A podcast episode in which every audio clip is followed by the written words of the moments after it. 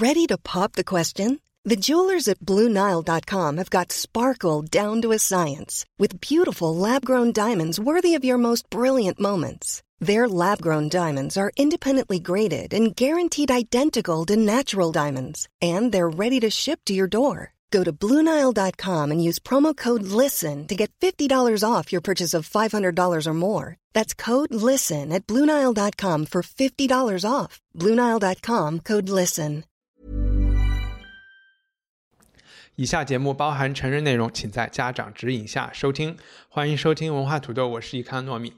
经济学人》杂志今年六月六日的封面是一张美国黑人抗议者和警察对峙的新闻图片，醒目的标题写着 “The Fire This Time”。不知道有多少二十一世纪的读者能看出来，这个标题是对美国黑人作家、剧作家詹姆斯·鲍德温 （James Baldwin） 一九六二年一篇几乎占据了整期《纽约客》杂志的雄文《下一次将是烈火》的 Fire Next Time） 呃这篇文章的一记回应。提这个细节，不仅因为民权运动需要每一代人的努力和巩固，更是因为那些深刻思考过这些问题的声音和文字是值得每一代人重温的文化遗产。在五六十年代，鲍德温激情洋溢的杂文推动了美国种族隔阂高墙的拆除。近年来，不知道是可喜还是可悲，他的作品又再次引起了大家的关注。他一九七四年的小说《假若比尔街可以作证》（If Bill Street Could Talk） 去年被搬上了好莱坞的大荧幕，获得了三项奥斯卡提名和最佳女配角的这个奖项。这本不厚的原著正是我们这期文化土豆误读会要讨论的小说。欢迎高高和张雨林和我们连线。大家好，大家好，大家好。好像高高开始是说我们要不然读鲍德温，要不然读 Toni Morrison，是为什么想到选这两个作作者呢？嗯，其实也是因为呃，大概从六月份开始的 BLM 的这项这个运动在美国，我就其实我大概对美国的种族歧视只有一个。一个很粗浅的印象，那我就想说，我是不是应该去认认真真读一下黑人作家的作品，去了解他们到底经历了些什么，遭受了什么？然后，所以我就说，我们来读黑人作家的小说，在 Toni Morrison 和鲍德温之间做一个选择。然后，当时雨林就选择了呃鲍德温的这本小说。我我我我也很奇怪，我一直以为雨林可能会去选那个 Morrison，但是没想到雨林选了这本，为什么呀？因为就是鲍德温在中国这不能，鲍德温肯定不是刚刚在中国被知晓的，但是这这两年来在艺术圈里，好像很多朋友经常在提，他们可能呃引用了他的很多评论或者怎么样的，所以我我感觉我耳边听到这个名字来来回回，就最近特别多。而且我去，因为鲍德温在伊斯坦布尔住过一年，所以我上次去看，去年去看伊斯坦布尔双年展的时候，也有一个很好的录像作品是关于鲍德温的，所以我印象中这个名字就有一个回响，对于你的那个提议，所以就想说看看他的吧，嗯。哎，那我们先请高高讲一讲这个故事大概是一个什么样的情况，我们再来聊第一感受，好吧？好，那我就来简单介绍一下，假如比尔街可以作证的故事情节。首先要特别声明的，这里的比尔街并非是指我们故事主人公生活所在地。比尔街是位于美国田纳西州墨菲斯市的呃这样的一个城市。历美国历史上最早的非裔教堂就建在比尔街，这条街还是黑人蓝调音乐的诞生地，是无数黑人蓝调大师和爵士乐名家的朝圣地。呃，在书中，我们的作者说，比尔街孕育了蓝调，孕育了 Michael Jackson。黑人在遭遇不公正对待时，他们渴望有一位象征性的领袖可以为他们发声，而这个象征就是比尔街。那回到我们的故事，其实故事是发生在纽约曼哈顿。呃，我们的两个故人故事的主人公黑人青年范尼和他的女朋友蒂斯从小青梅竹马。那随着他们年纪的增长，然后他们坠入了爱河，并且有了自己的爱情结晶。就当他们正在为自己未来的婚姻生活充满憧憬的时候，我们的主人公范尼陷入了牢狱之灾。那这个牢狱之灾是因为。呃，有一名白人警察，他叫贝尔，他精心筹策划了一场报复性的阴谋，呃，让范尼无辜遭受强奸指责。当时身怀六甲的 T.C 和呃 T.S 和他的家人、律师必须同心协力，找到范尼无罪的证据，才能在孩子出生之前让他重获自由。当然，故事的结尾，我们的 T.S 生下了他们的爱情结晶，可是范尼并没有获得自由。然后，那我们聊一聊大家对这本书的第一感受。嗯，要不然我先说，就我其实这本书第一感受是它比较薄啊，其实坐下来一天就能看完，然后两天两个下午是肯定没有读完没有问题的。而且相对于误读会的这些小说来说，这本书可能是最容易读的几本之一吧。这个故事也相对的比较简单。从写作的角度来讲，我觉得他这本小说相对来说是比较容易写的。他在前半部分基本上就是记录了一天下午到晚上这么一个姑娘，然后她去监狱看她男朋友，也是她小孩的爸爸的这么一个一个故事，然后回家来把自己怀孕的。呃，这个消息来告诉他的父母，然后再告诉他未来的岳父母，然后在整个这个过程中穿插着非常多的回忆，就是他们俩怎么青梅竹马，怎么谈恋爱，家里人的关系等等这些的回忆。然后这个本小说的后半部分可能速度稍微加快了一些，讲了他们怎么试图啊把她的男朋友营救出来，从监狱里营救出来的这么一个过程。所以。我最开始还是觉得，哎，其实这是一个，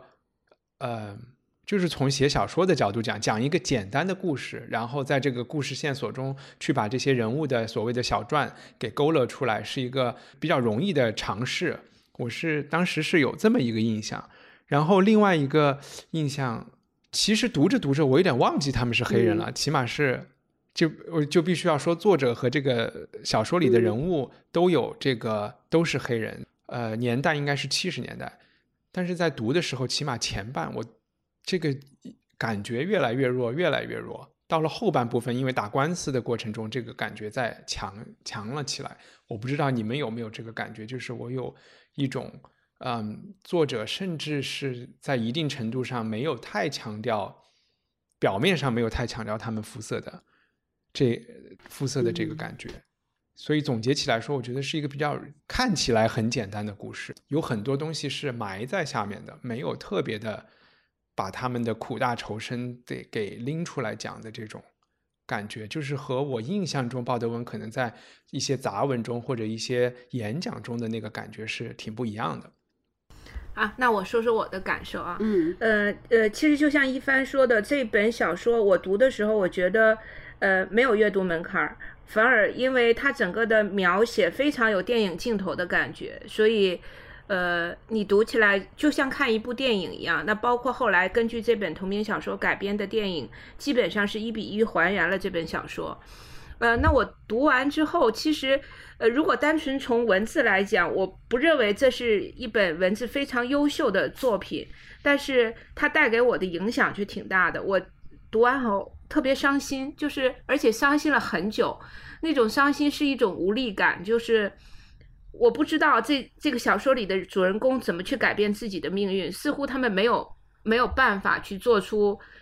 做出改变，只能命运就就此沉沦下去。就是我上一次有这种感受，还是我们做那个大象席地而坐那个节目的时候，我就说我感觉不出来他们的。对，就是是你说你没有那对我这本小说同样的感觉，就是非常非常伤心，我找不到出路的感觉。那另外就是呃，回应刚才一帆的那个问题，就是在描写两个年轻人的爱情的时候，似乎你感受不到黑人族裔的这个身份。我觉得这可能也是作者想表达的。我觉得播出种族的这个身份，其实人类所有的感情是相通的，他们对于爱情的渴望。然后他们家庭之间的那种关系、那种纽带，甚至包括他们对宗教的狂热，其实都是一样的。但是因为他们被赋予了黑人的这个身份，又发生了命运发生了一个巨大的逆转。我觉得这才是让我真正觉得绝望的地方。对，这是我的感受。嗯嗯，我我也同意高高说的，这是作者的一个意图，就是要在更广泛的，起码是在白人读者中，就是把黑人的形象人性化。一点的就这种感觉，因为当时我记得我在看这部电影的时候，因为读完书又看电影，和 Sammy 还有一个讨论，就是他说，我就说这个就是去把黑人家庭内的正常的家庭的父母关系、姐妹关系，然后恋爱关系，给哪怕是一个平淡的关系，很很所有人都会有的经历，给细节给写出来，还是挺有意义的一件事情。然后开始他是会觉得好像没有什么特别大不了，但是我们就换过来说。因为现在生活在伦敦，有很多阿拉伯人嘛，然后也有很多那种蒙面的人啊，然后这些蒙面的人，其实他们家在他们回到家里生活是一个什么状态？包括我们是中国人，我们在家里生活，别人怎么看我们的生活状态？如果没有影视作品或者是文学作品的这种特别写实的记录，其实大家会有很疯狂的猜想和和和呃和一些误解。所以我觉得这本书，对对，就是回应刚才高高说的那个，嗯，我觉得你们，嗯，你们觉得这本书那么没有戏剧性吗？我觉得特，我觉得还是挺惨烈的，里面有，我们这边在打雷，嗯，哦，听不见，没事，还是，嗯，那行，嗯，还是挺，嗯，就是还是一件挺大的事儿吧。我觉得戏剧性它还就传的足够了，它让这小女孩正好怀了孕，结婚前怀了孕，然后这个男孩被抓到监狱里去。然后，呃，还碰巧那个，就是说那关键的证人还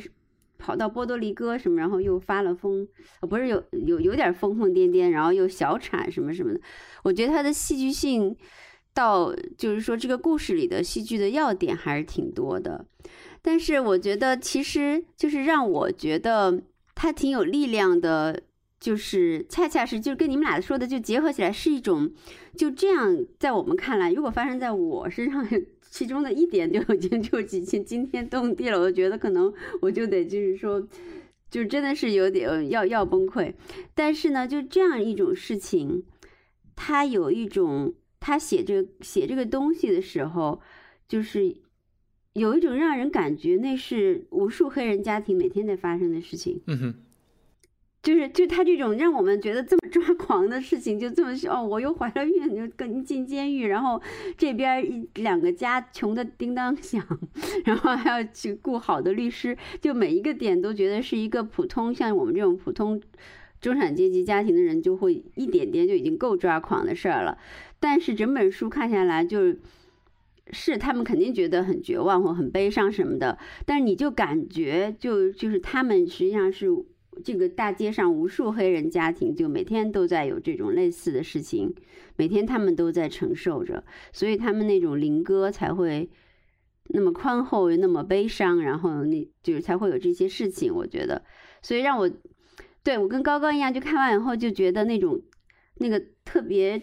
深重的悲剧性，就是那个东西很重很重，而且还是特别广大的一个悲剧性，就是他他拽着不只是。就这个就是一种没戏的感觉嘛，看到结果你就觉得这个事情其实当然他们还是互相鼓励，要希望什么，基本上就是一个一个绝对的悲剧性，然后又特别广大，那个悲剧性的洪流里好像就是携带着不是这一对年轻的爱人，是确实你感觉那是一个种族的问题。嗯，我的一生当中个人经验中没有经历过种族的就切身特别靠近的，或者是自己有经历过一个种族的悲哀。当然肯定有有可能会经历到，但是我 我就所以还没还没从未经历过，所以一个种族的悲哀就让让你觉得真的是。我我可以讲一个我的小小的一个小糗事。我在看完这本美国非裔作家写的小说之后，我听了一个中国大叔弹着吉他唱了一首朝鲜族民谣《小白船》，然后我狠狠的哭了一场。我就觉得所有的 情绪 一下子全部都涌上来，然后我就特别的伤心，大概哭了十分钟左右就好了。你说那个隐秘的角落里那首歌是朝鲜民歌吗？对，那是一个朝鲜族民谣。嗯，OK，嗯，所以我就说，所有全世界各个民族，它其实有一种情绪是相通的，就是人的情绪中最底层的那种悲伤的情绪是完全相通的。呃。我能感受到那种情绪，但是我现在没有办法用语言表达出来。总之，我就是 很伤心。对我，我来试图再稍微拓展一点点，就是说这里面的这种情绪啊，就是。所这种悲哀，这个民族的悲哀是怎么回事的？我觉得还，嗯，不能简单的把它想成一群被压迫的人，他们没有希望的悲哀，而是在这个基础上，我们知道，就是这个女生叫 Tish，男生叫 Fonny，对吧？然后他们这一家人在遇到了刚才我们说，为什么我开始觉得他不是那么有问题呢？我不是说这件事儿不大，而是说这件事情，特别是 Fonny 的被捕，明显是一个误会。而且在数学和物理上来说都不可能发生的，就是说说他是强奸犯，他当时是有不在场证明的，而且事发当地和他住的地方隔得巨远，以及指认他的这个警察和就是各种证人其实都是相当不可靠的，而且是有自己的私心的，我就会觉得啊，这这就是一个误会。然后，当然最后这个误会他可能没有机会真正的来。来证明他是一个误会，是一个司法悲剧。但是发生在这个黑人家庭里，我觉得真正的悲剧是这个黑人家庭可能像很多黑人一样，他们都非常清楚自己生活在一个多么歧视、轻视他们的和不给他们提供空间的一个社会里。但是他们一直都在保持着一种尊严，就是说我不要把这件事情啊，我们如果今。发生这件事情，我们就歇斯底里了，我们就我们就就是抓狂了，我们就去求求爹爹告奶奶，或者是任何这些行为，他们都觉得又会把他们，这就是白人希望看到的黑人形象，他们就特别的镇定，然后还是该干嘛干嘛，该多挣钱我就打两份工，然后呃，如果钱不够，我们就去做一些他们觉得我就是去偷去抢，我也要给。我也要请律师，但是自己做这件事情的时候，两个爸爸也不跟其他人讲，也是一种保护着所有人的姿态。然后，嗯，他们也知道去波多黎各找这个证人这件事情是一个成功几率很小的事情，但是他们又说，就是姐姐在讲这件这个计划的时候又说，但是我们做的所有事情都是成功几率很小的，对吧？我们难道今天就就放弃吗？所以他们在某种程度上是怀着。一直是乐某一种乐观主义精神在支持着他们，就是那种要活出一个人样，要尊重自己，但是最后还是走向了一个悲剧。就是说，对，我就觉得这个是有的，他们他们肯定自己的尊严或者是有的。对，嗯，不是说民主啊，不是说 nation 是就是而是这个这个种族哈，就是说皮肤的颜色，然后让这些事情发生的时候，确实这种这种这么深度的一种。不公和一种深度的这个，就是你自己的无力，对吧？你你对你皮肤的 颜色是一件无力的事情，对，是是我还就是很难，就是连想象都很难想象到的，就是如果降临到我身上，将是一种什么？比如他就说，因为你头发是黑的，所以你就不能上大学或干嘛的之之类的这样的事情，或者或者你就不能跟不能就是说不能跟别跟另外一群人在一起，或者不能在一些地方工作之类之类的。呃，我都不能想象那个就是会让我心里充满什么样的情绪，所以说我有时候有时候有时候觉得这些黑人运动啊，前一阵子那个在刚开始的时候，我觉得我是完全理解那种嗯那种力量的，就蕴蕴含着他们体内很久的那种很奇怪的压力。嗯，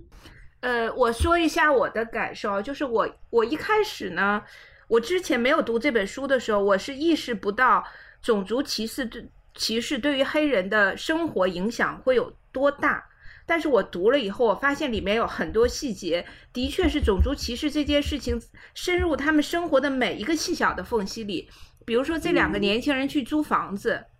他们就想租一个顶层的阁楼，那是最破的房子，但是就是因为他们是黑色人种，就不租给他们。或者说我租给你可以，如果你是一个单身的黑人女孩，我可能对你的身体有所企图，我可以租给你。但如果再来一个黑人男性，我就不租给你了。我觉得这是很可怕的。然后我看完这本书以后，我又去翻一些资料，我发现就是这种在住居住上的种族隔离，其实在美国七十年代是非常普遍的。那我想，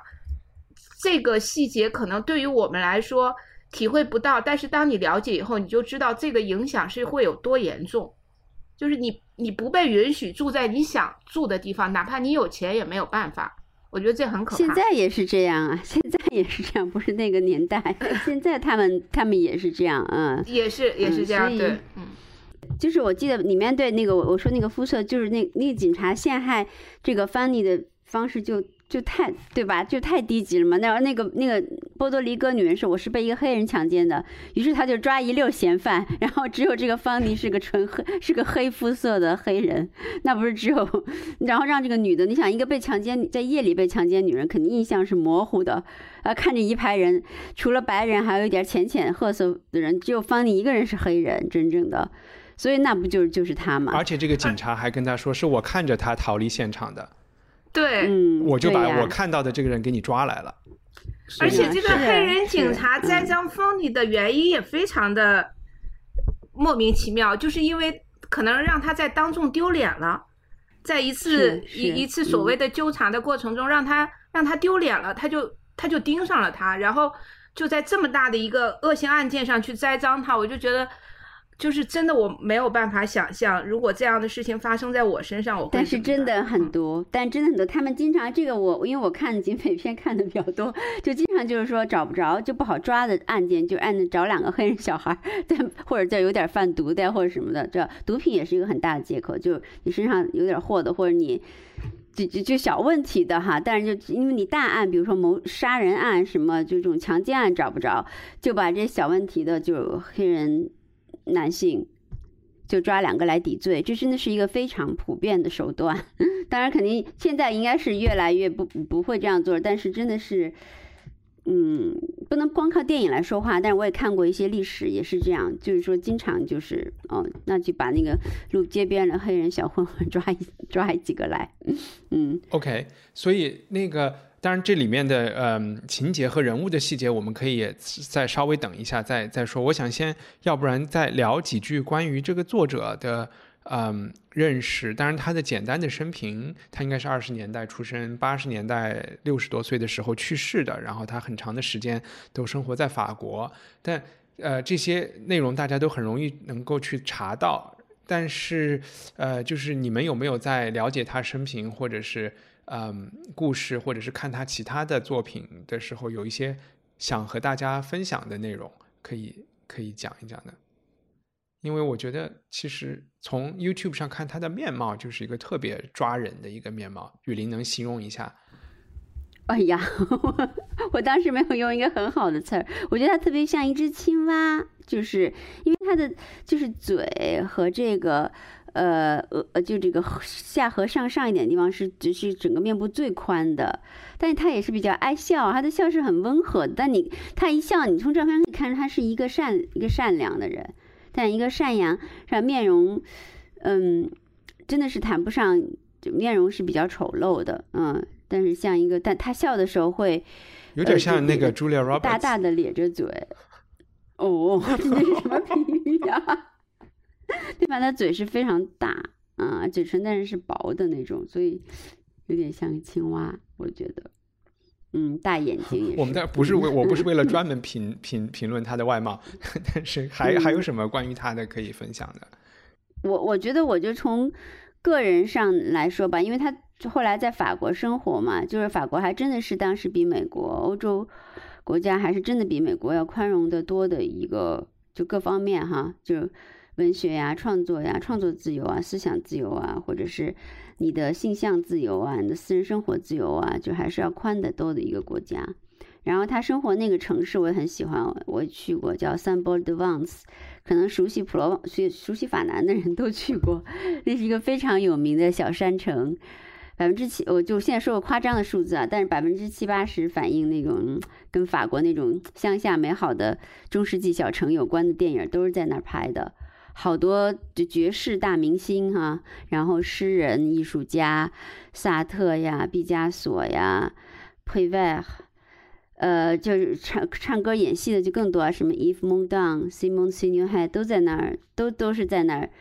生活过，嗯，然后。那除了是法南非常优美的一个地方之外，它其实也是一个浪漫和自由的这么一个重镇，所以我可能理解他为什么选择了他作为就是说生命的一个归宿，离远离开就是他的祖国吧。嗯，而且是有一点那种自我流亡的逐放的感觉，嗯、当然是逐放去了一个更好的地方，嗯，就 对，嗯。但是好多美国人都是先到巴黎，然后就发现法南比巴黎更自由，然后就都杀到法南去。嗯，很多一大批这样的人。嗯，高高，你有看过他在剑桥大学的演讲？你能讲一讲他的个人风格是一个怎么样？我没有看过，我以为你看过那个 B 站上的。我没有看过啊。啊，你讲一下吧，因为我还没没看。就是我对他的个人了解，其实都是来自于《先读》这本书。然后我看了两个视频，一个是大家在网上很容易找到他在剑桥大学五十年代还是六十年六十年代有一个有一个辩论会，他参加了。然后还有一个是我最近看的，也是之前在奥斯卡纪录片里有得过奖的，还是提名的一个作品，叫《我不是你的黑人》（I'm Not Your Negro）。然后这是根据他的以前一篇未完成作品，然后和一些影像资料编辑而成的一个东西。我觉得他在我看来就是一个非常非常标准的知识分子啊，就是嗯，这里面有几个要素，一就是他说话写字，特别是。在讲这些问题的时候，特别的真诚。就他那个真诚，是他有那种愤怒，就是都会让你觉得有点夸张的这种。就是他背负着好像特别大的苦大仇深的这个感觉，然后在呐喊，然后在在讲这些事情。按理说，他都已经生活在法国了，他是一个可以忘记美国、忘记这些不开心的事情的一个，但是他一直都是在写，就是为民权运动写作，嗯。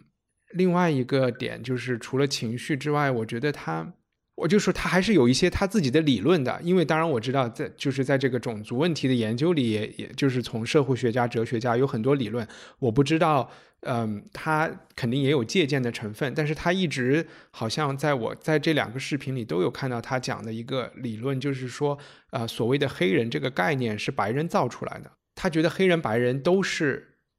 美国人。然后他觉得他的祖先是白人，也是黑人，他会在一定程度上觉得，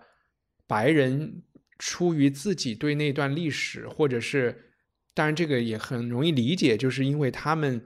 白人是有很大心理问题的，就是美国的白人后裔，因为他们之前是奴隶主，他们做出了非常残暴的事情，一直到我们知道六十年代都还有这些私刑啊这些事情，那他们其实是无法面对自己的过去的，那要去面对自己的过去，他们就把黑人的这个概念和黑人的问题的这个概念，一切的东西都归咎到这个东西上面去，他会觉得这个问题是可能首要上来说是。白人需要心理治疗的一个事情，然后更次要的才是说黑人要做什么，就觉得这个来解决这个问题，首先是就是就是美国白人要要 要看心理医生也好，要自己反思也好，是一个他们要面对的问题，然后。从他个人经历里有提到一个很有趣的事情，因为我们知道，大概美国黑人占美国总体人口不到百分之十吧，就是说，黑人长大的时候，起码在他那个年代，他讲，你看到的所有东西，好莱坞的电影、广告、电视，全是白人。然后他就说，大概黑人在五岁、六岁的时候，自己照镜子的时候，他就说都会有一个特别惊讶的过程，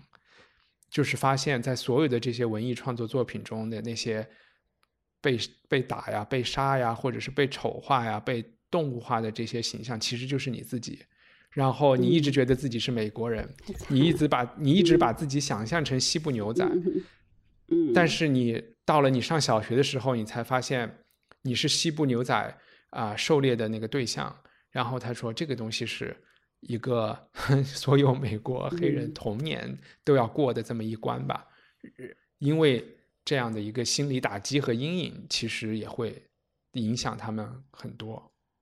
对，就是我来接一番的，就是呃，鲍德温，你从他的写作来讲，呃，你你会感受到他是一个知识分子，但是其实从成从他的成长经历，他其实并没有经过系统的教育，呃。他是出生在一个非常贫穷的美国的黑人家庭，他甚至是一个私生子。他的妈妈在不满二十岁的时候就生下了他，然后后来跟他的继父成亲，所以他连他自己的真正的父亲是谁他都不知道。家里有九个孩子，他又是长子，呃，因为家里很穷，他受的教育又不多，又要照顾其他的弟弟妹妹，所以他其实是一个没有经过系统完整的呃。学校的这个教育状态，然后去自发写作的，然后他从十二岁就开始写短篇小说，此后就一直在练习写歌曲啊，或者是写剧本啊。然后，但是他的继父其实是一直想让他继承他的那个牧师的职业，可是他不喜欢。然后他说他从小就看透了宗教的虚伪，就离开了教堂，从此再也不去进教堂了。所以，我们在这本小说里其实可以看到很多作者的影子，包括 Tis 他，呃，Tis 也不满二十岁。就生了孩子，对吧？嗯，然后包括小说里面也有这个，呃，两家人一起去教堂，然后教堂当时是一个什么样的场景？我觉得都深深的有作者的个人痕迹在这本小说里面。嗯，对，我们还要特别说一下，呃，鲍德温是一个同性恋。嗯，对，所以他的那种，对，就加上一层，对，加上一层歧视和。边缘对双重歧视在他身上，对，我觉得三重吧。然后我觉得加加上他的相貌，我们刚才稍微有提了一下，也对，其实对他真的知识分子是他的唯一出路啊，或者教会，我觉得这个 教会也是一，你这个颜值派，你这个，因为我觉得美国还是一个对，哎，哪儿都是了啊，嗯嗯。那我们要反对这种把颜值和知识对立起来的做法，这个属于 双面歧视。但是这里面有一些内在的嗯东西，对吧？我觉得就是说，嗯，就是说一帆风顺的人，就更可能就没有花太多时间去去反思一些问题。嗯，我就觉得颜值是一个这样，但因为因为比如说哈，不是这样哈。呃，这样说起来很容易被人家诟病，但是我就只好把它简化了说，要不然说不清楚。比如有一百个人长得都很丑，如果这一百个人丑人当中出了一个作家，你们立刻就就大家就会把拿他举很多很多例子，就比如像你这个例子对吧？但其实九十九个九十九个其他的人也没有对，也没有说那个对吧？就是变成了要用知识来那个对抗他们受到的。一些待遇，好好，统计学上打倒了我们。那那我们回到这个小说，我呃，我是有一个理论，我觉得也不是个理论，应该是比较明显。这个小说里有一堆亲戚啦，就是有两边的爸爸妈妈，然后有姐姐，有三个姐姐，就是男孩有俩姐姐，然后呃姐妹吧，然后应该是姐姐，因为是被描述成了两个老姑娘，然后呃女孩这边有一个照顾她的大姐。嗯，这些人中间，我觉得是其实是代表了不同黑人，嗯，对吧？对吧？然后面对他们在美国要处理的这个问题和境遇选择的一些态度，可能也会折射出，就是大家在面对民权问题的时候的一些一些态度。然后我觉得要说，刚才我们有讲，这是七十年代，其实所谓的民权运动的一些阶段性的胜利，包括投票权啊，包括啊。就是能够上学呀，就是种族隔离制度的这个非法，就是起码法律上的禁止啊，都已经成功了。所以这本小说讲的还是这个之后的一些更隐、相对隐形的遇到的问题。就在这些不同的态度中，你们有觉得特别有意思和有趣的，嗯，就是人物和他们代表的态度吗？能分享一下？我们可以不同的选不同的人物来讲。呃，我我我的确在看这本小说的时候，两个家庭在面对呃面对这个突如其来的诬陷的时候，所反映的状态是完全不一样的。我觉得某种程度上可能也代表了黑人在美国遭遇种族歧视的时候，不同人的不同反应状态。比如说，呃，Tish 就是我们这个女主角。这个家庭就是像一帆之前讲的，他们在面对压迫和歧视的时候，他们是要保有自己的尊严，我还是要像一个人一样去争取自己的权利，去去打破一些东西。那另外一个家庭就是 f o n y 那个被捕入狱的男孩子，他的家庭除了他的爸爸还在正面面对这件事情的时候，他的妈妈基本上从一开始就躲在宗教的背后去寻求自己的心理慰藉，他不去面对所有外外界的这些。不公正，他的两个姐姐就主动的向白人去靠齐。首先从形象上，他们会故意把自己抹的白一点，不那么黑一点。让自己看起来更接近白人，甚至他们还会为白人去说话。他们觉得自己的弟弟就是有问题，他就是一个犯了罪的人。我觉得，呃，我想这可能就是当时黑人这个群体在美国他们的心路历程的折射和写照吧，就是这两个家庭。我印象，我对那个，我对妈妈，我对那个沙伦是吧？沙伦是那个女孩子的妈妈，嗯，对我对她的印象挺深的，特别是她的波多黎各之行，嗯，这波多黎各之行写出了我对这本，就是我我刚刚在开头想要表达感，因为我今天刚刚出差回来，有点那个言不达意，刚刚表达不是特别好。这波多黎各之行哈，它就。他一一方面极尽全力的写出了这个黑人女人的坚强和尊，对吧？像一帆说的那样，有维持她自己的尊严，然后相信她自己的力量，然后一定要坚持着去做她力所能及的所有可能性，在一个完全陌生甚至危险的环境当中去。那种波多黎各那种地方，大家可以想象，可能你下就是一沾到地儿，你都觉得是危险，呃，也不会说他们的话语言，然后怎么要还要保持理智机智，然后怎么去地下酒吧找到这个男人，通过男人找到这个女人，这个女人的邻居皆是对他不怀不怀有善意，这个这个女人也是神经很脆弱，就是她倒不见得是完全想陷害这个黑人小男孩，但她属于那种。嗯，一个一个人生已经精疲力尽的人，突然又被强奸了，他只想让强奸这件事赶快结束，等于说他他的人生已经很破碎，就我就不讲细节了，什么又被怎么又抛弃了，怎么又就就又就一个接一个的男人，然后到了到了这个美国又纽约又很难混，然后又当妓女什么之类的哈，好，就是说他所以说他也很神经质的就。就跟这个这个沙伦吧，沙伦就进去进去跟他面对，然后沙伦就不愿意，就这个这个女性就不愿意面对这件事，跟沙伦，而且还还就开始尖叫，而且还引来了邻居对沙伦的反感，就是说对吧？以为沙伦要欺负这个女的啊，然后就然后沙伦又通过这又再去，然后又被酒吧都不对他开放了那个时候，所以这这一系列的描写下来，他就是要用这个母亲的坚韧，因为。我我在讲，如果还是因为我对做母亲这件事表示，就母性的那种力量是很可怕的，就用这种甚至基于动物性的这种要特别坚韧、百折不挠的这个坚韧，还有一帆说的那种他所持有的那种尊严，一个母亲的尊严，一个黑人母亲的尊严。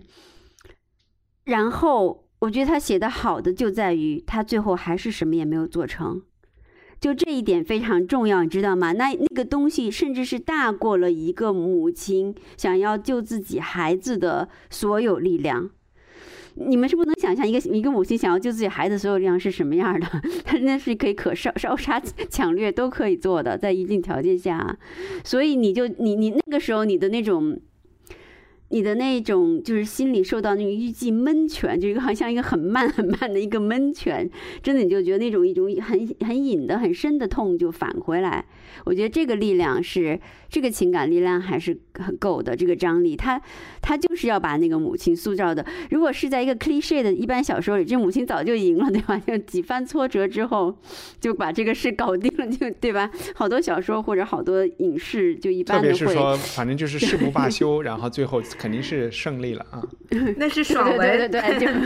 对对对，爽文小说，一般的爽文或者是电视剧情节，对吧？一般都肯定这样的，会就就搞定了。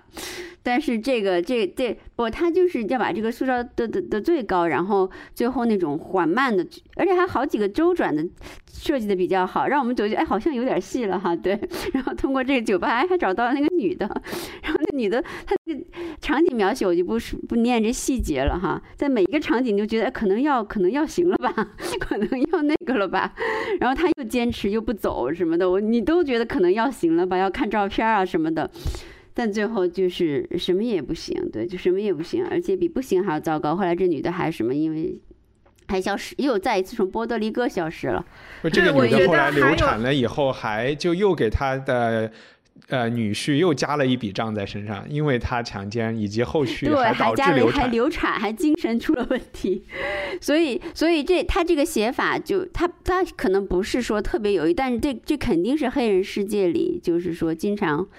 就是他们，我觉得你一凡说的，他黑人有一种内在的坚韧的东西，嗯、特别是黑人母亲啊，女性有一种那种很尊严、很坚韧、很乐观，这很乐观，对。但就是要把这个描写到一个极致，一个母亲救孩子的力量和尊严和乐观主义都完全就是说没有没没这些东西是大于这个的，甚至哎，有有几个我想回应的，我知道高高也想回应，就就是我先回应高高说的一个东西，当然我不嗯是，就是有一点鸡蛋里挑骨头，就是我们在平时在说。起码描述这个小说里说，当他们遭遇到种族歧视的时候，我觉得这个提法不是特别的好，因为就有点像说，当我们遇到天气不好的时候怎么样？其实，在这些这本小说和美国黑人的境遇里，他们不是偶然遭遇，或者是有时遭遇，这就是他们的世界就是这样的，对吧？对啊对就是就像一个我是我是一个瞎子，我今天出去我没有遭遇瞎这件事儿啊，我就是就是大于你任何普通的可以想象的人性的力量，对对对。就就 就他们就深陷在其中。嗯另外另外一个就是刚才雨林提到的这个母亲去波多黎各这个历险的这个过程，我我其实在里面也看到一些，就是这个作者他嗯，他有的时候讲一些细节的时候很有趣，就是我们知道波多黎各是相当于是美国的一个殖民地这么一个嗯样的人，波多黎各人是在美就是不算美国公民所拥有的所有权利，他们也很穷。但是当这个、当沙伦作为一个美国人，但他又是个美国黑人，到了一个美国殖民地都是加勒比海黑人的时候，他的那个身份也很微妙的，对吧？他当时去嗯租了一个车，要了一个司机，其实这些都是有点超出他日常的这个生活方式的这种行为，但是他好像到了那儿，嗯就有一种我一定要打扮的，一看就是说我就是一个美国游客的这个样子，才能给他某嗯种安全感也好，是一种说不清的东西。我就觉得这种这种说不清的东西，一定是鲍德温在法国也是感受过的，因为他肯定也不愿意在法国被当成一个普通的呃阿尔及利亚人或者是怎么样的，就是他又是一个他又是一个美国人来的。我看那鲍德温的一个，也是在他那个剑桥大学的演讲里，跟他对着对应的那个辩手有讲，就是说，起码在其甚至在那个年代，我们就说几十年前，美国黑人的人均 GDP 收入已经是和其实是和英国的人均 GDP 收入是一样的，就是他有非常多的不公，但是他毕竟在绝对的上来说，他是美国人，他还是一个相对富有的群体。嗯，比别国黑人好，你的意思是？对对对对对，甚至比有的发达国嗯家的嗯整体水平都还要好。那只是因为他买的他他们那儿东西贵啊。就是说，他嗯到了波多黎各的时候，我看到他去酒店啊，然后住的是最好的酒店啊，有司机啊，然后打扮的很好啊，然后这些场景都，我觉得就是挺挺挺值得琢磨的一个。有有一些里面的就是一些小心思，anyway，可能也不重要，就当当我没说啊。嗯呃，但沙伦确实是我我想提的一个人物是，我就讲一讲这个里面出现的几个男性，一个是 Fonny，我觉得 Fonny 这个人他是一个雕塑家，但是他很他专门强调过自己不是艺术家，他只是一个雕塑的一个匠人，然后因为他。嗯，其实他是一个艺术家，但是他觉得可能艺术家这个身份是，呃，学是一个院派的他是一个白人的身份。啊，是一嗯。个那样的东西，他就觉得我就是一个手艺人，然后他自己在雕塑一个东西，我觉得这里面肯定就有一些比较说所谓的老套的象征主义的东西啦，就是他的未来，黑人的未来是怎么样，是要通过他怎么去创造出来，等等等等这些东西，嗯。我不知道，就是说他这个艺术家的这个设置是不是有这些意思？另外两个就是他们两个父亲，我觉得两个父亲都去打工，为了请律师偷东西的。当时有一段在酒吧里的对话，嗯啊、我印象很深，就是 Fonny 的爸爸就说：“哎呀，要花这么多钱，没有钱怎么办？”然后 Tish 就是这个女儿的爸爸就跟他说：“你之前有钱吗？”他说：“没有。”那你是怎么把你的三个小孩带大的呢？我我也从来就没有过钱，不是还是把他们带大了吗？他就说，只要我们有决心，这件事情就能钱就能搞到。哪怕是去偷去抢啊，对，然嗯后他他们就是把那个，当然他们做的事情更符合就是社会主义、共产主义或者是无政府主义的人做的事儿，就是把资本家的东西偷来在 街市上卖掉。那嗯但是里面就是有一个这个，他去讲说，你一旦开始觉得我穷，我请不起律师，这个 Tish 的爸爸就说，一旦你去想这件事情，你就完蛋了，你就中了白人的圈套。白人嗯我觉得这里面有一个有一种思维模式，一种跳跃的这个，就是跳跃出所谓的不能偷东西，或者是跳跃出一一一种，嗯，暂且把它讲成这种压迫者给他们的一些道德观，嗯呃你就其实就什么事儿都做不成了。当你意识到自己很穷，你就请不起律师了嘛，嗯那你的儿子就没有了，那我们就永远就会遭遇这个不公的这个事情。但是他们就是说，你一定要跳出来，就是钱不是问嗯题，我们就想办法把钱搞到，这件事才能办成。我觉得这里面应该也是隐藏了，就是应该有无数的受压迫的人，在他们要就是决定改变自己命运的时候，都会遇到的一些 道德问题啊，打引号的道德问题的时候会有的讨论。嗯就这一段讨论，我觉得蛮有趣的。我其实还有一个人物是我很喜欢的，就是 Tis 的姐姐叫欧内斯汀。就是我哦觉得，如果一本小说中有一个完美人物的话，那可能就是欧内斯汀了。就是他所表现的理智、强硬和客观，呃，非常让我有安心的感觉。我觉得可能在这本小说，在所有的人都不知所措的时候，是需要有这样一个人物的存在的。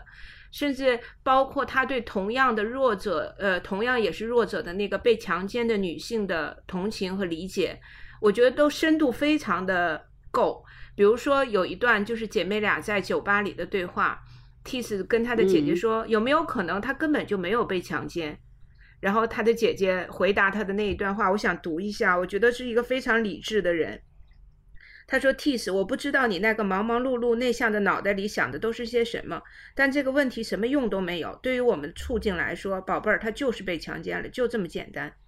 他的声音听起来很平静，额头看起来紧张、理智，带着恐惧。我想，事实上他是被强奸了，他根本不知道是谁干的。如果他在大街上从他身边走过，他可能都认不出来。听起来我像是疯了，但人的大脑就是这样运作的。如果他再次强奸他，他可能会认出来，但那就不是强奸了。你明白我的意思吧？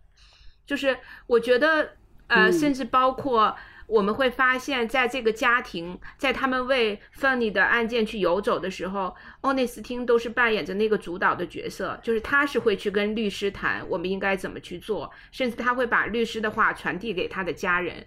呃，甚至包括两个家庭在产生矛盾的时候，他如何用那种犀利又有力量的语言去让范尼的爸妈妈和两个姐姐去退缩。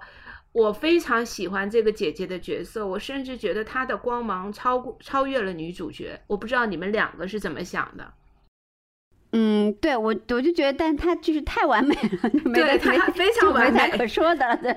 对对对对，嗯，就是其实范妮范妮也有一点，应该像是像是这个鲍德温理想的美少年的那种形象，就是艺术家呀，然后他也就很健康，然后对吧，很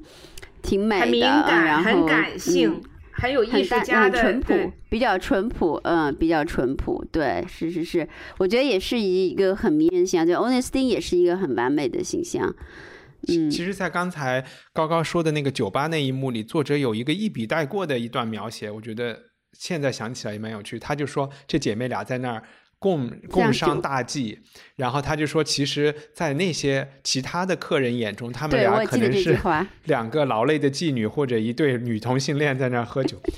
对 对，就我就觉得他把这个社会的这种以貌取人和一些固有的歧视的这些观点一笔带过，就甚至像一个笑话嗯一样的。是就是呃，但是很有力量。你想，如果在白人白人闺蜜之间一起喝杯酒，多正常的事儿，对吧？你说两个白人女的，就是到了就或者两个家庭主妇等孩子放学，那就喝一杯，在任何地方可能都很少会被人想成是，就是说自然而然的想成是两个妓女，或者是两个那个两个同性恋，嗯，所以就是然后两个黑人妇女在在酒吧里坐着喝一杯，就会有这样，确实那种东西，我在想，因为我们都没真真切身的经历过，但如果真的碰到，会真的还是很愤，就是那种很深的这种受伤和愤怒，嗯，这点写的挺点，你说的是挺好的，我印有印象这句话，对。嗯然后还还有什么可以讲的？其实这这本书里有很多性描写，然后是对，很多我们不用性描写读出来，但是就是大家可以去看。但是我觉得，但我觉得他写的好的一个，就不在，他还不是信，他写那个写那个年轻人的呃爱的感觉，写的就不不是信，就不是他也有一段段写信的哈。我倒觉得不是，就从纯就是从文学呀，就或者文学感受语感上来说。反正不是最吸引我的，我觉得跟比较喜写一些爱的感觉，有一场景特别微妙。从心，我觉得鲍德温他为什么去法国呢？法国人也是非常 sophisticated，就是心理啊、情感那个层面很微妙。他有一个场景写特别微妙，就是说，呃，你记不记得，就是那个芳妮第一次约这个这个女主角名字叫什么？突然忘了。太对，Kish，对，去西班牙小酒吧。就是说，他可能想要跟他示爱的之前，嗯，然后呢，去西西班牙小酒馆，嗯，那是第一次去，第一次去，然后那个他写那个女性新人写特别好，他说，哦，我才突然意识到，我以前因为他们青梅竹马嘛，见范妮都是范妮跟他家，或者是范妮跟我家，他说我从来没看见过我跟范妮在一起的样子，我也从来没看见过范妮跟他的朋友们，就一群男性的啊，就哥们儿们在一起的样子。然后，然后特别逗，他写的感觉就是，可能好多女女女女性读者都会有同感，说说突然间，我觉得他们他变得更加就是，好像是我不这不是原话了哈，也就是说那个场景非常迷人对他来说，因为看见。他的就是说，他爱的这个男孩，他有一个男性哥们儿的世界，他们就特别健康的，就特别那种慢的在交谈啊，大笑。有一句写的特别好，我说他就是他们滚，他们笑得如此开朗，他们那个滚滚的笑声像从他们的睾丸里发出来的，然后就是说就是非常的那个就感染人，就说我我我就，然后这个这个女主角就彻底的被这个场景。就就迷住了，就感觉到可能是这个范尼这个男孩第一次从这个世界中隔出来，变成一个成年的男子，然后又单独跟他在一起，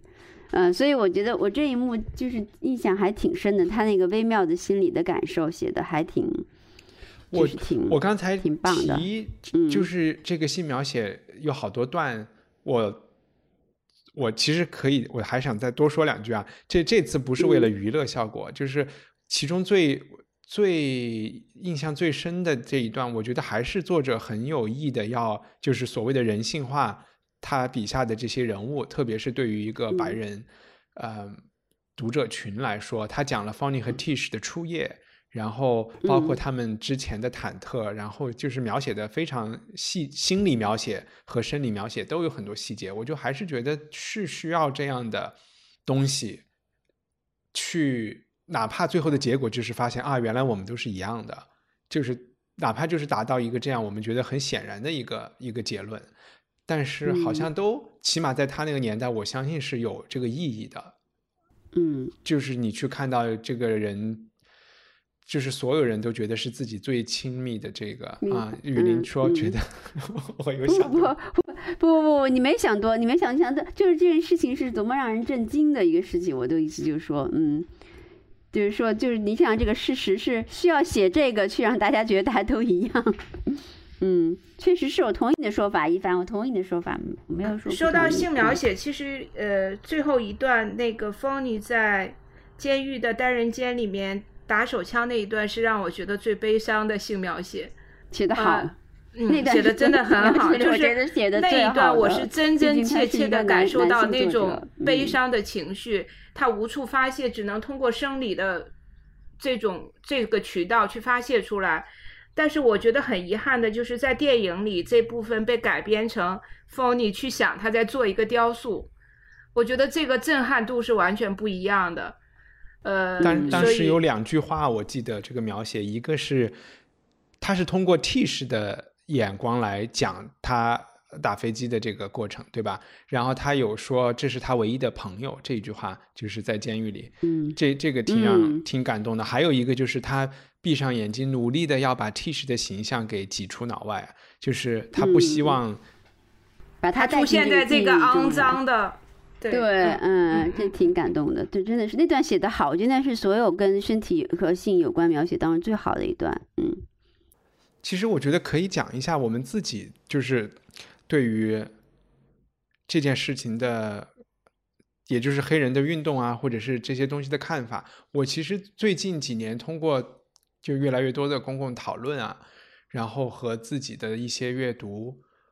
而且都是很边缘的阅读啊，我就有一个感觉是以前从来没有的，就是我有一年上上暑期班的时候在法，哎，在在美国。然后当时是选了社会学这门课，然后我去试听了一一节，就没有正式选，就是去先试听一节。然后这是大学啊，然后我就发现他的所有的这个教学，就是美国的社会学，百分之九十九的内容都是种族问题。然后当时我才十几岁，没有到二十岁吧。然后就是呃大一的时候，我就觉得这件事情离我好远好远。就是跟我一点关系都没有，然后我我也没有办法和他们这种小课上对话呀，有什么事情的讨论啊，我觉得我就这件事情我就有点难以进入这门课。后来我就去选了国际关系，就是一个看似啊很高大上啊，然后讲什么冷战啊，就很容易打嘴炮的一一个一门课。但是现在我又逐渐的。认识到，我就开始有点想买一本关于这种民权运动和美国社会学的这种书来看。我觉得这个，我隐约觉得真的就是这五六十年代的这个民权运动，可能是一方面就是他对所有后来的各种平权运动，它真的是一个很先行的一个示范。第二，第二就是。刚才我们一直说的他们的那种尊严啊，什么不是说黑人天生尊严？我觉得就是一个高贵的怎么怎么样，这种就是反而是一种种族主义，而是我觉得他们经历了这种上百年的斗争以后，是黑人一代一代的家长教育小孩的，就是说我们必须昂着头做人，然后可能只能这么坚持下去，我们才有希望。就是就是觉得他们在斗争这个事情上。有太多的经验和心路历程是值得其他的人去学习分享的，但相反，可能在我们在中国长大是完全没有接受到这方面的就是知识普及的，反而我们不知道从哪里可能还嫁接来了一些种族歧视。高高，你不是有种种族？我 我我我自曝一下，我我来做一下自曝。我想我可能代表了大部分，或者说很多中国人在面对黑人的时候的一种心路历程吧。我一之前一直没有意识到我是一个会有黑人歧视的这样的一个想法的人，因为我觉得我很喜欢黑人的音乐，然后我又很喜欢奥巴马，我觉得我不存在歧视的问题。直到有一天，我呃当时我是在美国，然后我从洛杉矶去长滩，然后因为那个开车中途经过一个贫民贫民区，然后我们要在那儿住，然后当时我进到那个区的时候，我其实感受就不太好，因为那个区很很脏很乱。然后我去酒店的时候，我就发现酒店大堂有一大群黑人兄弟。在那儿站着抽烟，然后我走过去的时候，他们的眼神就就这样一直看着我，但是我我也没有搞清楚是因为他们看人就是这样，还是他们有什么其他的想法。我当时就很紧张，然后我 check in 结束之后，我想去楼下买点水，我出来的时候他们还站在那儿抽烟，就是我就想他们到底要干嘛呢？为什么一直围在这儿？然后我又去七幺幺，去七幺幺的时候，我又看到一个。一个黑人女性，她可能是嗑了药，或者是怎么样，她就在一个这个饮水机那儿就一直在抖抖抖抖，然后我整个人就崩溃了，我就快速的跟我老公在路上走，我就总觉得后面有人跟我，我们跑回酒店，我就我就跟我老公说，我说我明天一定要离开这个酒店，我绝对不要在这住，这太可怕了，黑人这么多。然后后来我们第二天就搬走了。嗯，我想可能在我从小，嗯。其实我妈妈常常会对我妈妈是一个有 有这种歧视想法的，她常常会跟我说：“你看他们那么脏，他们在广州又做了什么很很很可怕的事情啊，搞得广州很乱呀，什么那个怎么样的？”嗯，我觉得我的潜意识里可能其实对黑人一直是有歧视的这个标签存在的，但是我。拒绝去承认它，我想我的心态可能也蛮像现在黑人在这次运动中所提出的一个想法，就是之前在种族隔离时代，呃，白人对黑人的歧视是赤裸裸的，是压迫性的。那在后种族隔离时代，可能白人将这种歧视转化成为一种傲慢和隔离，就是它不是宽容，不是包容，不是我去接受你，而是我。我去冷漠的对待你这个存在，就是我和你还是不一样的，但是我尊重我尊重你，这个尊重是基于你不要跟我发生关系的前提下，所以我想可能这个是更让现代当下的黑人所不能够接受和理解的东西。在我读完这本小说，包括我看完。Chiva 在这次 BIM 运动之后的一刻发言以后，我就我就开始深深的反省我自己。我觉得我作为一个所谓的佛教徒，所谓的佛教徒，我的宗教一直告诉我要破除我相和人相，但是我发现我没有办法破除这件事情，所以我这个是我可能也是让我在看完这本小说以后很悲伤的另外一个原因吧，嗯。我我够坦诚吧？我觉得这个不，我觉得我觉得你是可不，当然你够坦诚，这没有问题。但是我觉得我我也思考这么一个问题，比如我处在跟你同样的情境中，我也会搬酒店的，就是我不会有什么迟疑。第但但但里里面有一个更深的问题藏在里面，比如说我你我听了你那几次经历，就是我觉得对你造成的恐惧更多的，我不知道是不是你啊？更我我更大的恐惧是由于很多是。怎么表达呢？就是说，很长一段时间来对黑人歧视，而造成他们这个空间的某种气质。比如说，我进入同样一个空间，是一群阿拉伯人在盯着我看，然后在饮水机吸了毒斗的是一个日本人，我也会离开这个空间。但很少有可能那是一个种族混杂的空间，而大多数出现你能看到现象的歧视，到今天都大多数不也不是大多数啊，就还还有很多很高的几率是一个黑人的空间。比如说，你想，如果你看到这是一群，或者是你看到是一群，哪怕是我们同族的，就是男生流里流气的站在那儿哈，就是不怀好意盯着你，然后你又走到七幺幺，你看到是一个白人嗑了药，那个在那儿抖，呃，你还是有一些有很高的几率会离开那个地区的。嗯，我觉得是有时候他是那种那种因为长期歧视积累下来的那些，就像我说，比如长期歧视就导致他们的受的受教育的几率啊，或者是。对吧？对，这是一个系统性压迫，长期带来导致的一个后果。系统性的，对。然后他，但他在他们聚居的空间就会产生某种某种气质，使人是有点觉得恐惧的。有的时候，嗯，比如说今这次我去广州出差，有人说去黑人住的地方看一看，我们就当。但是首先这看一看就有点像猎奇，就有点像是种族主义。但是呢，但是好多人就同行的，就我们这还是比较疯的人，什么艺术家呀，什么这样的，然后都都说算了算了，还 是有点害怕，你知道吗？所以你不是单独一个人高高，你不用那么好像 你很你很那个愧疚或怎么样的，是你是一个就是敏敏于自省的，我也自省过，后来我就想说，很它是一个长期，像你说是系统性逼出一些使这个空间变形了、扭曲了，然后逼出一些呃，就是说。对，逼对逼出一些劣根的东西或什么东西比较多，嗯，所以每个人都会害怕，嗯，我不觉得一帆就会觉得一点都不害怕。我我就是想说，那种害怕和能够战胜和理解自己的想法，然后去是两件不同的事情，对吧？就是每个人可能都是有劣根的，但是这没问题。我刚才想举，我举两个例子，就是。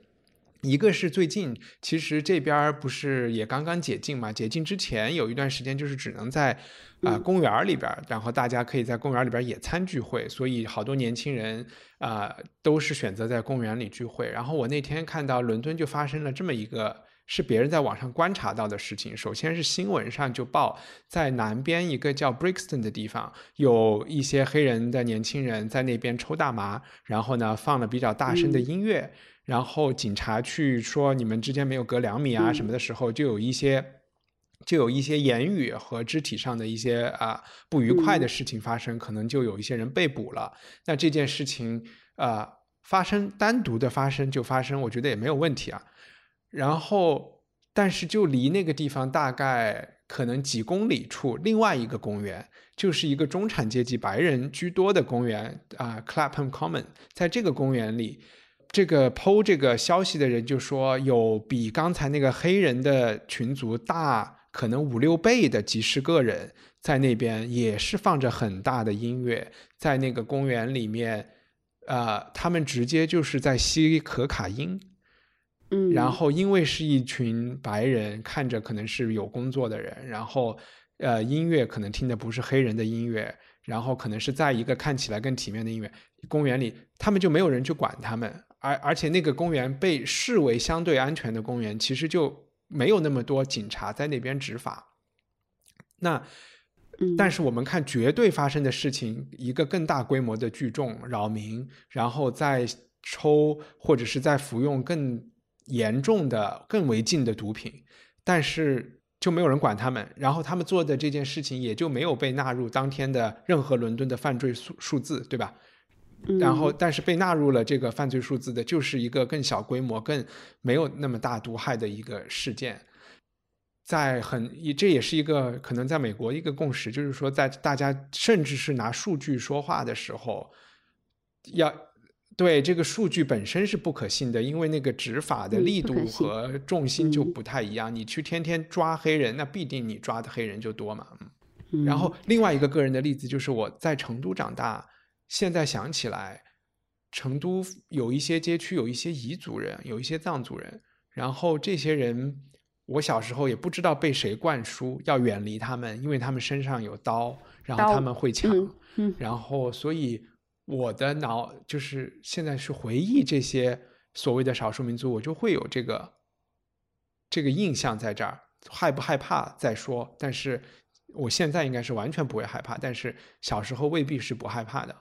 然后这个东西就就是联系刚才说鲍德温讲。黑人这个概念是谁发明的？那所谓的移胞这个概念是谁发明的？我觉得移胞这个概念显然是汉族人发明的，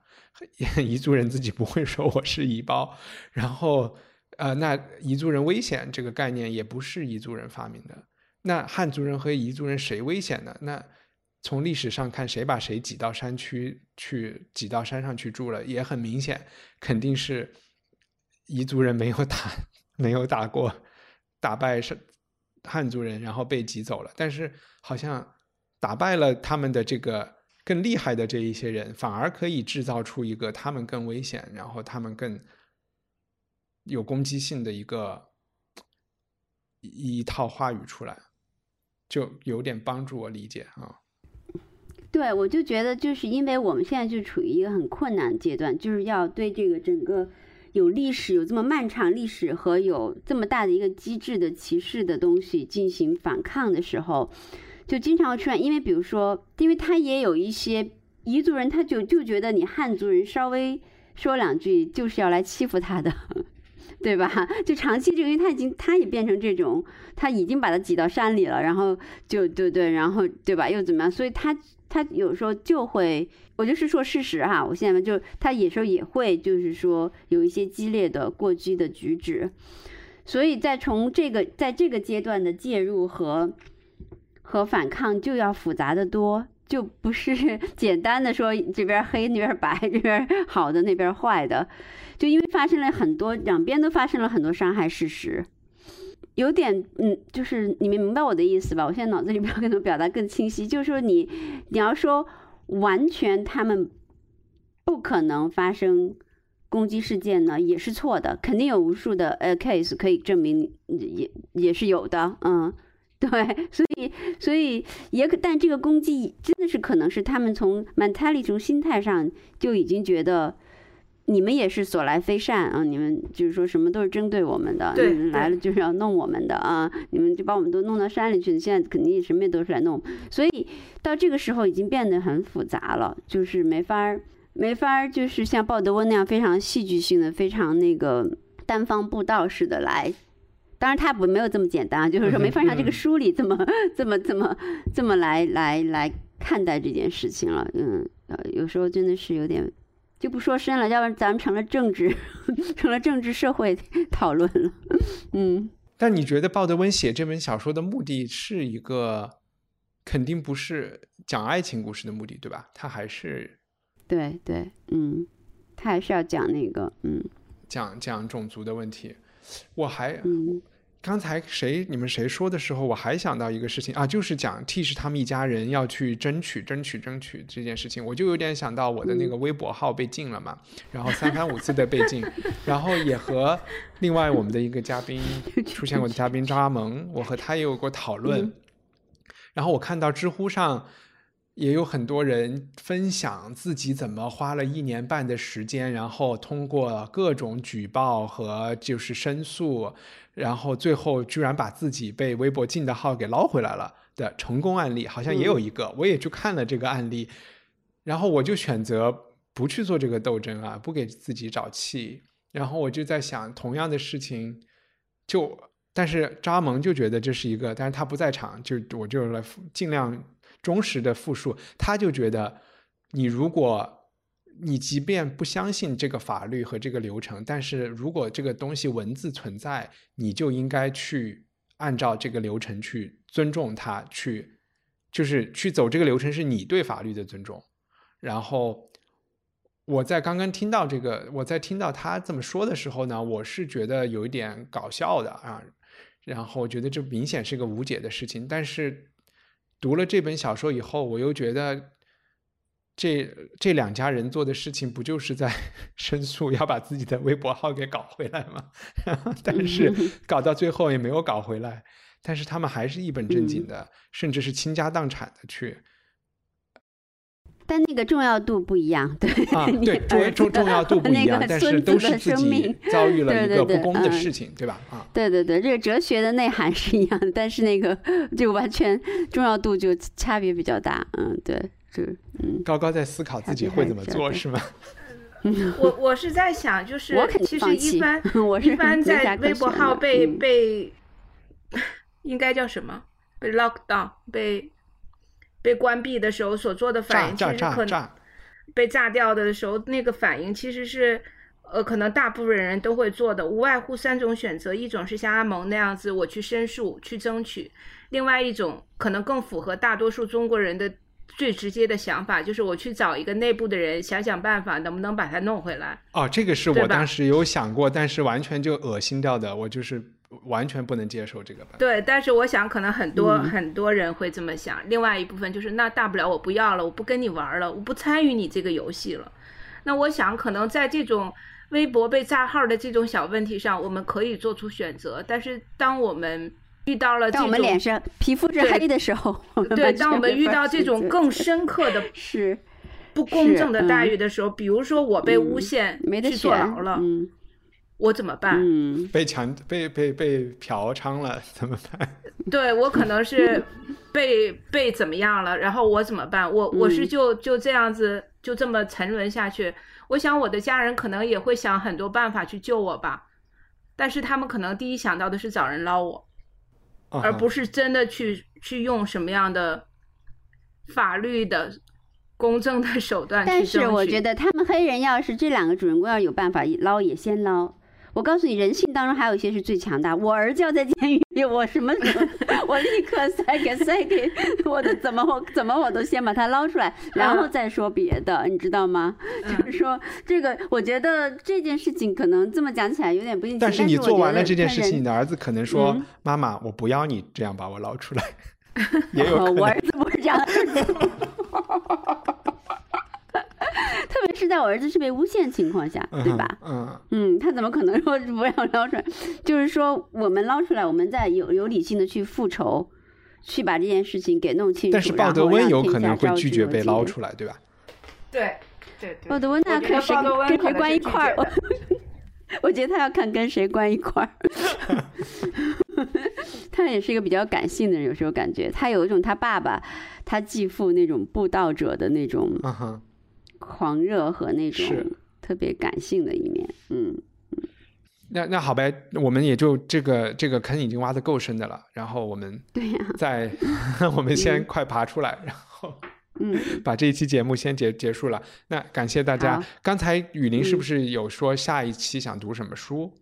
我们就接着读那个，其实是呃那叫什么来着？蓝眼睛是谁写来着？啊，Toni Morrison。嗯，对对对，我们就把这两个，因为 Toni Morrison 受他影响很大，而且 Tony Tony Mo 其实写的比他好，好呀，嗯，好对文学上来说写的比他好，好不见得论文或者写战斗性有他强。嗯嗯啊，那就是行。嗯那下一次我们就读这个诺奖获得者 Tony Morrison 的叫什么嗯蓝眼睛。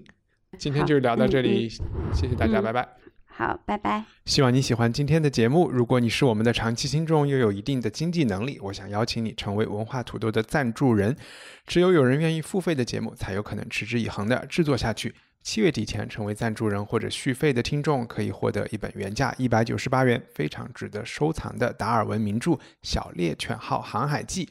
另外，土豆小报第四期的主题是港片，我们接受任何长度和形式的文字创作，截稿日期是七月十五日。成为赞助人和土豆小报的相关信息都可以在我们的官网上找到，请访问 culturepotato 点 com。